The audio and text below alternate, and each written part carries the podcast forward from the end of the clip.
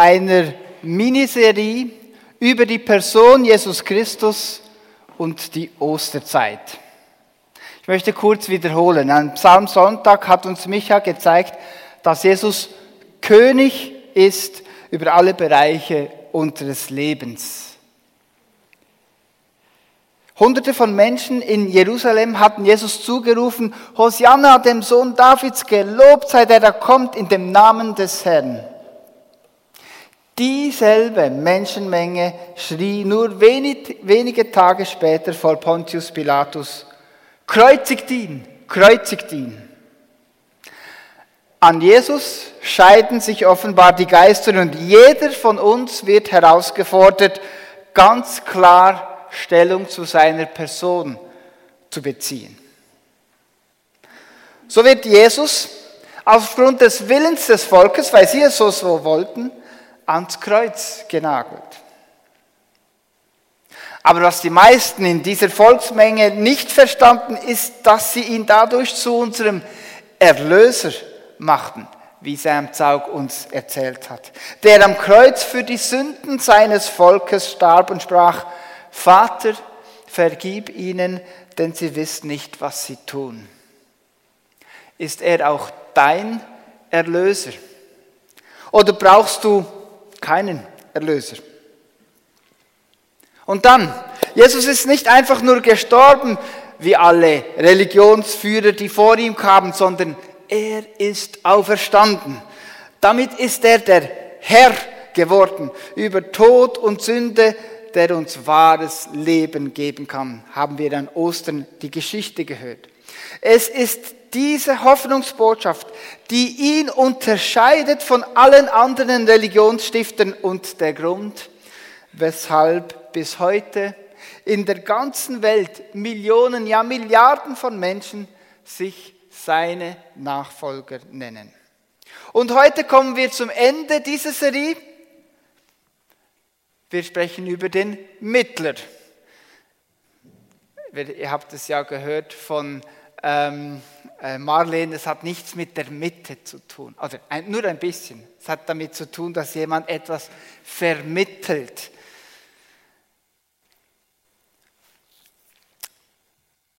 Wir hatten den König, den Erlöser, den Herrn und jetzt den Mittler. Oder wir können auch sagen, er ist ein Freund.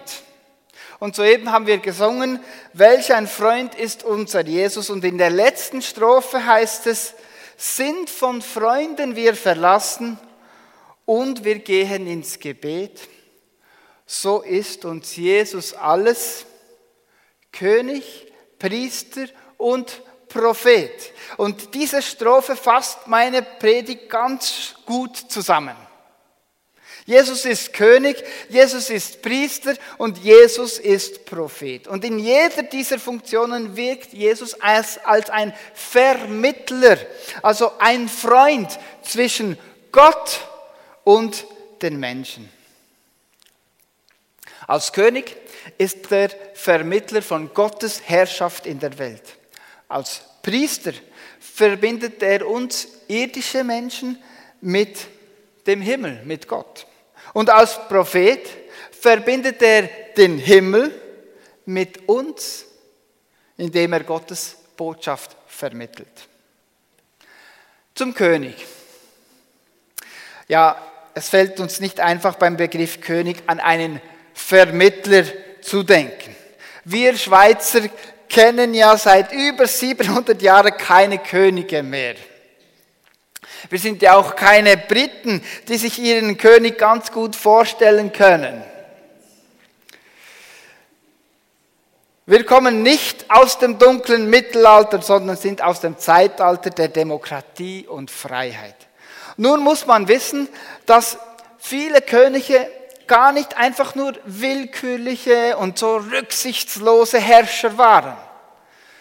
Das ist ein sehr einseitig gefärbtes Bild, das wir wir scheinbar modernen, liberalen und entwickelten Menschen, das wir heute von der Vergangenheit haben. Die Könige sahen sich nämlich von Gott zu ihrem Amt berufen. Sie sollten als Mittler zwischen Gott über das Volk herrschen und walten. Im Auftrag Gottes sollten sie gerecht richten. Sie sollten Ruhe, Ordnung und Frieden bringen, damit Wohlstand, Bildung und Fortschritt möglich wird. Außerdem war es ihre Aufgabe, das Volk zu schützen und es zu verteidigen, falls nötig, gegen die Angriffe von Feinden. Und sie sollten sogar zu Gottesfurcht und zum Glauben führen, was leider einige ausnutzten und zu ihren eigenen Zwecken missbrauchten. Aber es gab durchaus auch gute Könige, die in positiver Erinnerung geblieben sind. Zum Beispiel der habsburgische, unser habsburgischer Freund Franz Josef, Kaiser von Österreich-Ungarn. Da hätten sich selbst die freiheitsliebenden souveränen Eidgenossen gewünscht, einen so tüchtigen und gottesfürchtigen väterlichen Kaiser zu haben. Gute Könige sahen sich als von Gott berufene Mittler zwischen Gott und den Menschen, die Gottes Herrschaft ausübten. So gibt es auch in der Bibel ein ganzes Kapitel darüber, nämlich wie die Könige sich zu verhalten hatten in 5. Mose 17. Sie sollten den Weg des Friedens gehen und sich keine großen Armeen aufbauen zum Krieg. Sie sollten sich nicht viele Frauen nehmen, damit sie nicht wegen dem Sex von Gott sich abwendeten. Sie sollten jeden Tag in der Bibel lesen und sie genau studieren und sie sollten nicht hochmütig werden gegenüber dem Volk. Und sie sollten im Glauben an den allmächtigen Gott ein Vorbild sein, der, das es galt nachzueifern. Das heißt schon, das Alte Testament stellte die unheilige und missbräuchliche Verbindung von Religion und Macht in Frage, indem es den König fast auf dieselbe Stufe stellte wie sein Volk. Und vor allem unter Gottes Wort und unter Gottes Willen stellte. Der Text, den Marlene vorgelesen hat, lässt keinen Zweifel daran, wer der wahre Mittler zwischen Gott ist, wer der wahre König ist. Es ist Jesus Christus.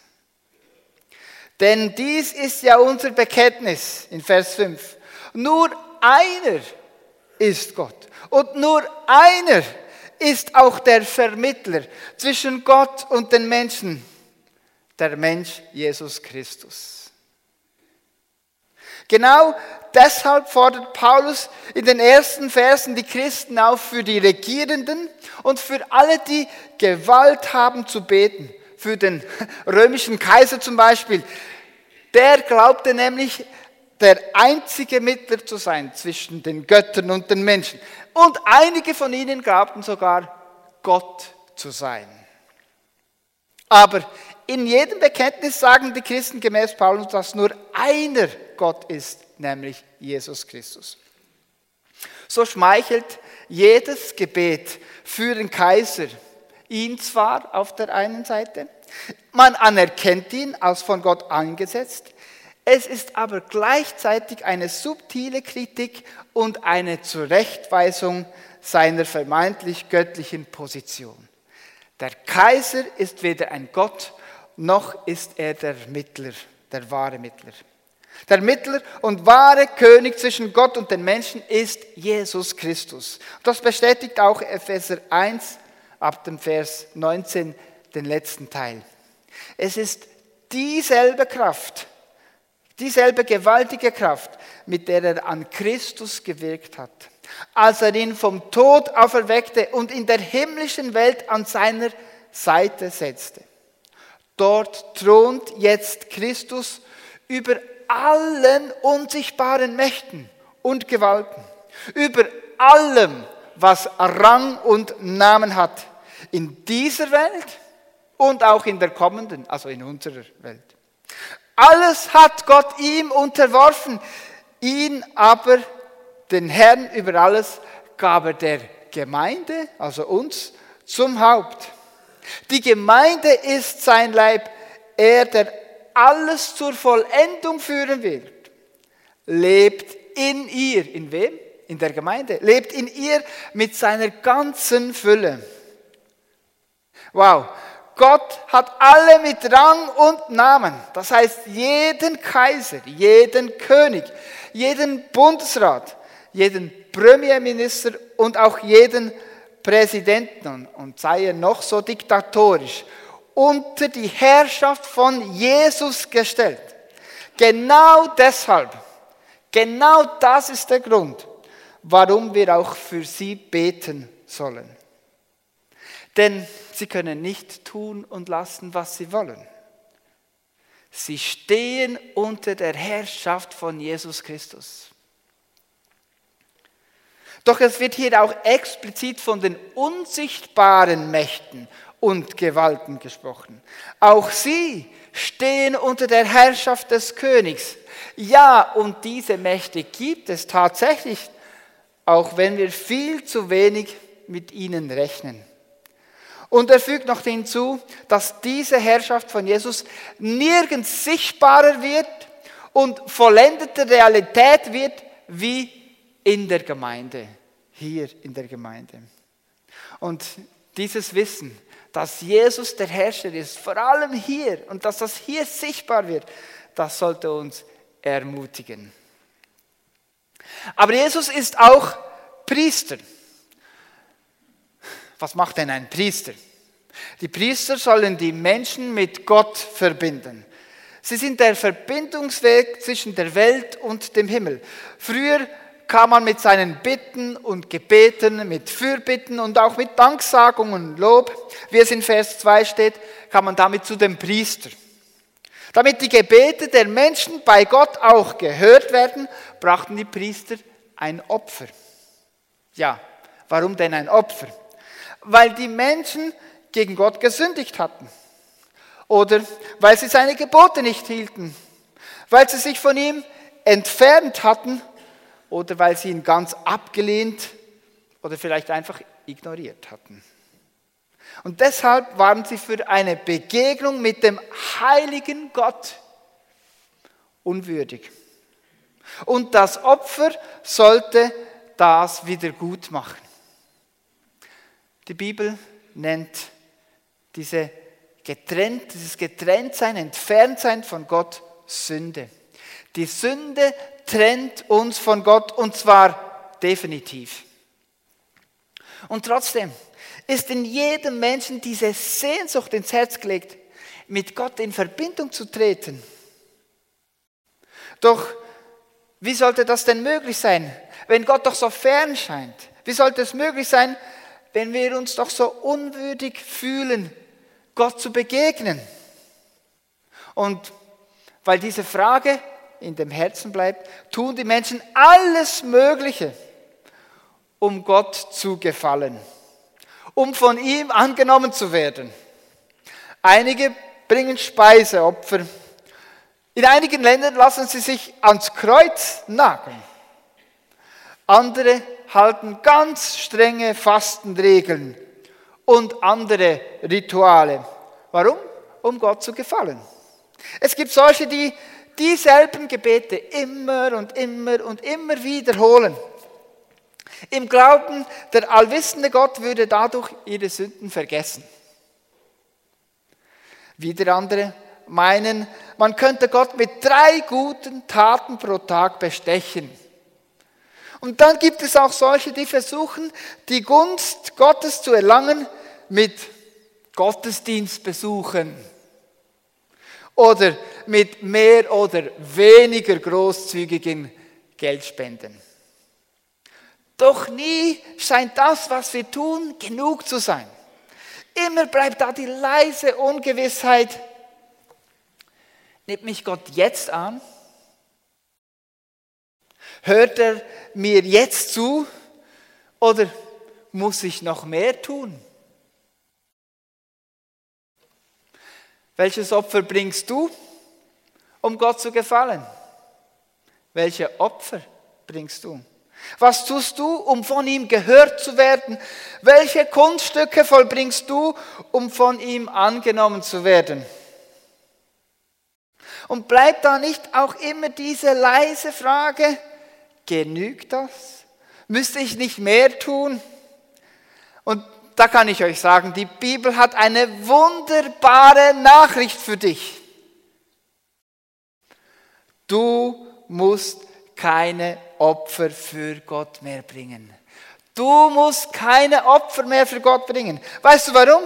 Weil Jesus der Priester ist, der dich mit Gott verbindet und das Verrückte ist, er hat das Opfer, das Heiligende, das Reinigende, das Würdigmachende, das vergebende Opfer, er hat es selbst gebracht. Lies Hebräer 10, Vers 10 und die folgenden Verse. Ich lese aus der guten Nachricht. Durch das, was Gott verlangt hat, nämlich dadurch, dass Jesus Christus seinen eigenen Leib zum Opfer brachte, sind wir nun ein und für allemal von jeder Schuld gereinigt und zu Gottes Eigentum geworden. Ein und für allemal. Jeder Priester, der verrichtet Tag für Tag seinen Dienst und bringt wieder und wieder die gleichen Opfer, wie viele Menschen auch, die immer wieder das Gleiche versuchen, um Gott nahe zu kommen, die doch niemals die Sünden wegschaffen können. Christus dagegen hat nur ein einziges Opfer für die Sünden gebracht und dann für immer den Platz zur rechten Seite Gottes eingenommen. Dort wartet er nun nur noch darauf, dass Gott ihm seine Feinde als Schemel unter die Füße legt. Denn mit einem einzigen Opfer hat er alle, er hat alle, die Gottes Eigentum werden sollen, für immer zur Vollendung geführt, zur Vollkommenheit geführt. Jesus hat dich durch das Opfer seines eigenen Lebens zur Vollendung geführt. Die Mayas haben Tausende von Menschenopfern gebracht, um die Götter zu beschwichtigen. Aber noch nie hat man von einer Kultur gehört, in der der Priester sich selbst als Opfer hingegeben hat, um damit den sinnlosen Opferkult zu beenden. Er hat sein Leben für dich hingegeben damit du allein durch die Annahme dieses unermesslichen schönen Geschenks vor Gott als vollkommen angesehen wirst. Hör auf mit dem Opferkult. Hör auf damit. Du musst dich nicht mehr fragen, ob Gott dich annehmen wird, egal wie viel Mist du gebaut hast in deinem Leben. Gott spricht dir die Vollkommenheit von Jesus Christus zu, wenn du zu ihm gehörst. Wir haben es in Vers 14 gelesen. Das gilt allen, die Gottes Eigentum werden sollen. Darf ich dir eine ganz direkte Frage stellen? Bist du Gottes Eigentum? Bist du Gottes Eigentum? Oder bist du dir da nicht so sicher? Dann schaffe heute noch Gewissheit darüber. Nimm Jesus Christus als deinen Herrn und Erlöser an. Sprich ein einfaches Gebet mit mehr oder weniger folgendem Inhalt. Bitte um Vergebung für deine Sünden. Nimm den Opfertod von Jesus für dich in Anspruch und danke ihm dafür, dass du jetzt ein Kind Gottes bist und bezeuge, dass du in Zukunft mit Jesus leben willst. Das ist so einfach. Das kann jedes Kind. Aber nicht alles, was Kinder können, können auch Erwachsene. Denn so oft sind sie zu stolz oder sie sind zu intelligent oder sie sind zu sturköpfig. Leider, leider. Sei lieber ein Kind Gottes als ein Erwachsener ohne Gott. Was ist aber, wenn wir sündigen, nachdem wir die Vergebung von Jesus schon angenommen haben? Was ist, wenn wir wieder in Sünde fallen? Und Johannes nimmt genau diesen Fall äh, in Betracht im 1. Johannesbrief Kapitel 2. Und er fängt auch mit den Kindern an. Meine Kinder, Also die, die Jesus nachfolgen, das sind Kinder. Meine Kinder, und er spricht da zu den Christen, die seinen Brief erhalten. Dies schreibe ich euch, damit ihr nicht sündigt. Und wenn jemand sündigt, so haben wir einen Fürsprecher, einen Vermittler, einen Anwalt, einen Fürsprecher bei dem Vater Jesus Christus, der gerecht ist.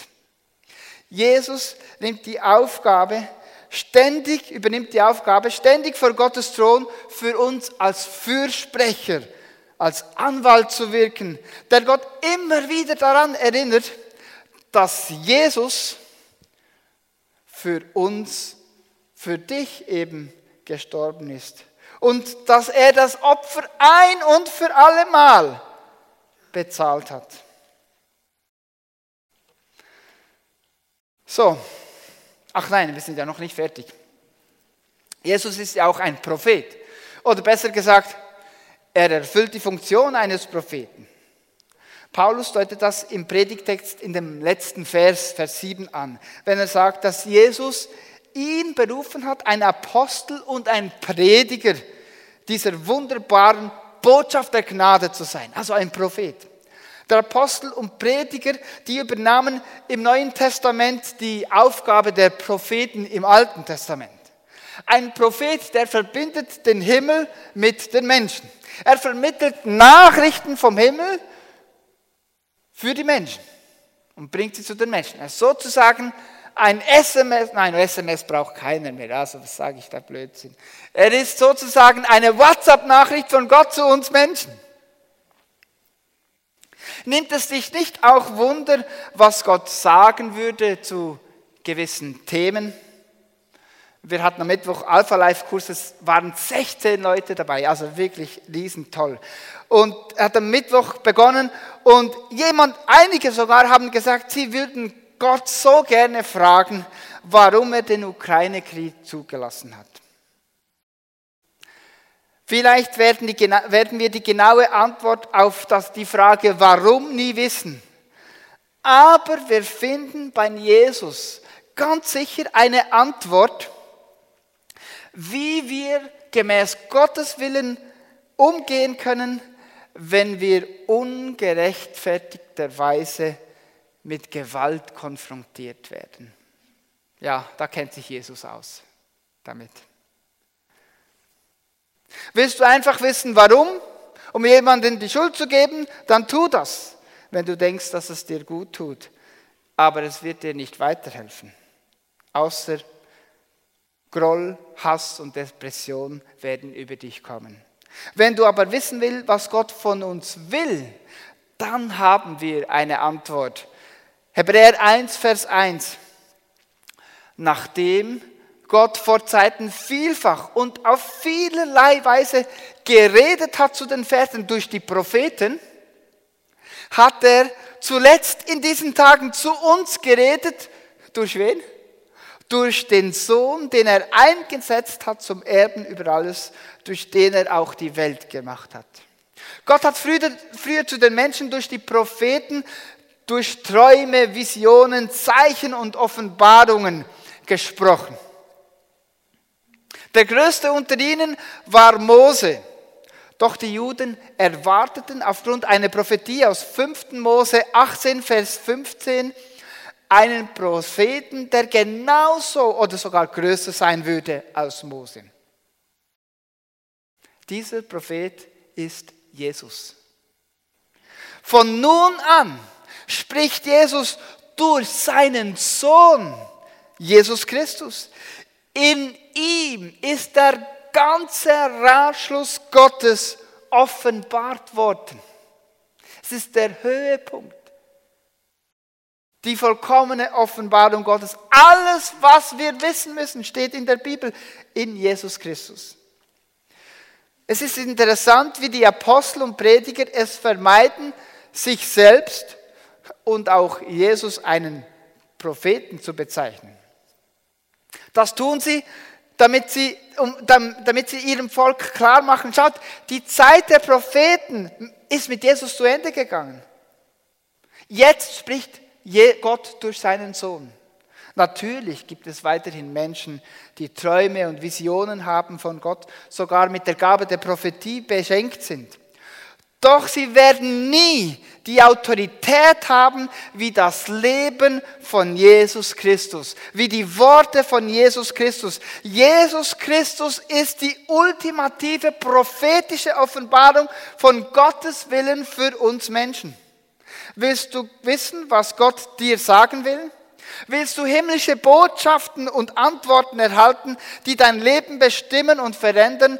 Willst du deine Zukunft kennen? Dann studier das Leben von Jesus Christus. Und Timotheus fasst es uns im Text zusammen, was der Wille Gottes ist. Was Gott von uns will, was Gott von dir will. Er will, dass alle Menschen zur Erkenntnis der Wahrheit kommen und gerettet werden. Er will, dass alle Menschen gerettet werden. Denn dies ist ja unser Bekenntnis. Nur einer ist Gott und nur einer ist auch der Vermittler zwischen Gott und den Menschen, der Mensch Jesus Christus. Seht ihr auch den Widerspruch? Nur einer ist Gott, der Mensch Jesus Christus. Er ist beides. Kennst du und lebst du mit diesem einzigen Vermittler? Ist er dein Vermittler? Jesus ist vielleicht schon okay, aber ich will noch andere Wahrheiten kennenlernen. Vielleicht hat Gott noch mehr für mich bereit als das, was einfach so die Bibel sagt. Und auch darauf hat Jesus eine Antwort, denn er kennt ja unsere Gedanken schon. Johannes 14, Vers 6. Jesus antwortet dir, ich bin der Weg und ich bin die Wahrheit und das Leben. Und weil du jetzt schon gerade einwenden könntest, dass Jesus nur ein Weg ist zu Gott und es vielleicht viele andere geben könnte, ergänzt er seine Aussage, damit es klar ist. Einen anderen Weg zum Vater gibt es nicht. Einen anderen Vermittler gibt es nicht. Du siehst, es ist nicht möglich, dass Jesus vielleicht oder teilweise ein Mittler zwischen Gott und den Menschen ist. Er ist entweder der Einzige, der mich mit Gott verbinden kann, oder er ist es gar nicht. Aber etwas dazwischen gibt es nicht. Wie wir schon am Anfang gehört haben, bestätigt das wieder, Jesus scheidet die Geister.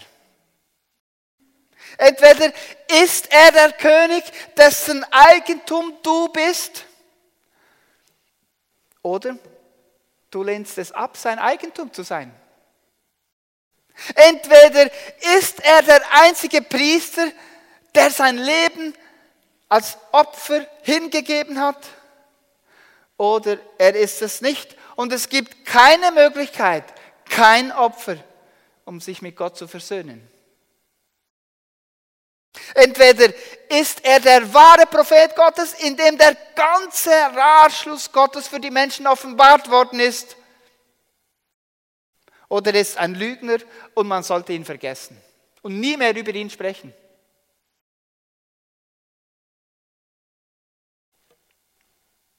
Entweder ist er der einzige Weg zum Vater oder es gibt gar keinen Weg zum Vater.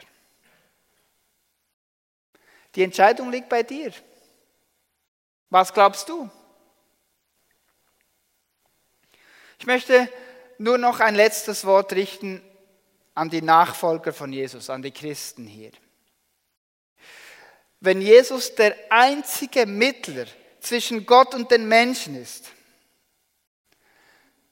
wenn Jesus der einzige Mittler ist zwischen Gott und den Menschen, warum sollten wir das für uns behalten. Verstehst du denn noch nicht? Jesus hat uns zu einem königlichen Geschlecht gemacht, zu einem Volk von Priestern, das ihm allein gehört, die er erlöst hat von der Dunkelheit zu seinem Licht, damit wir wie Propheten seine machtvolle Taten verkündigen sollen. Siehst du, der Auftrag von Jesus als König, Priester und Prophet hat er uns gegeben. Wir haben diesen Auftrag. Ich möchte zum Schluss beten. Lieber Vater im Himmel, lass uns erkennen, dass du der einzige Mittler bist zwischen Gott und den Menschen. Bitte lass Menschen, die heute hier sind, die Wahrheit erkennen, dass du unser Erlöser bist und du willst, dass alle Menschen gerettet werden. Und mach uns, lieber Gott, zu Königstöchtern und Königssöhnen, die unter seiner Herrschaft stehen und als Priester die Menschen mit Gott versöhnen. Mach uns zu Propheten und Verkündigen, die ohne Rücksicht auf ihr Image Gottes frohe und freimachende Botschaft in diese Welt hinaustragen. Amen.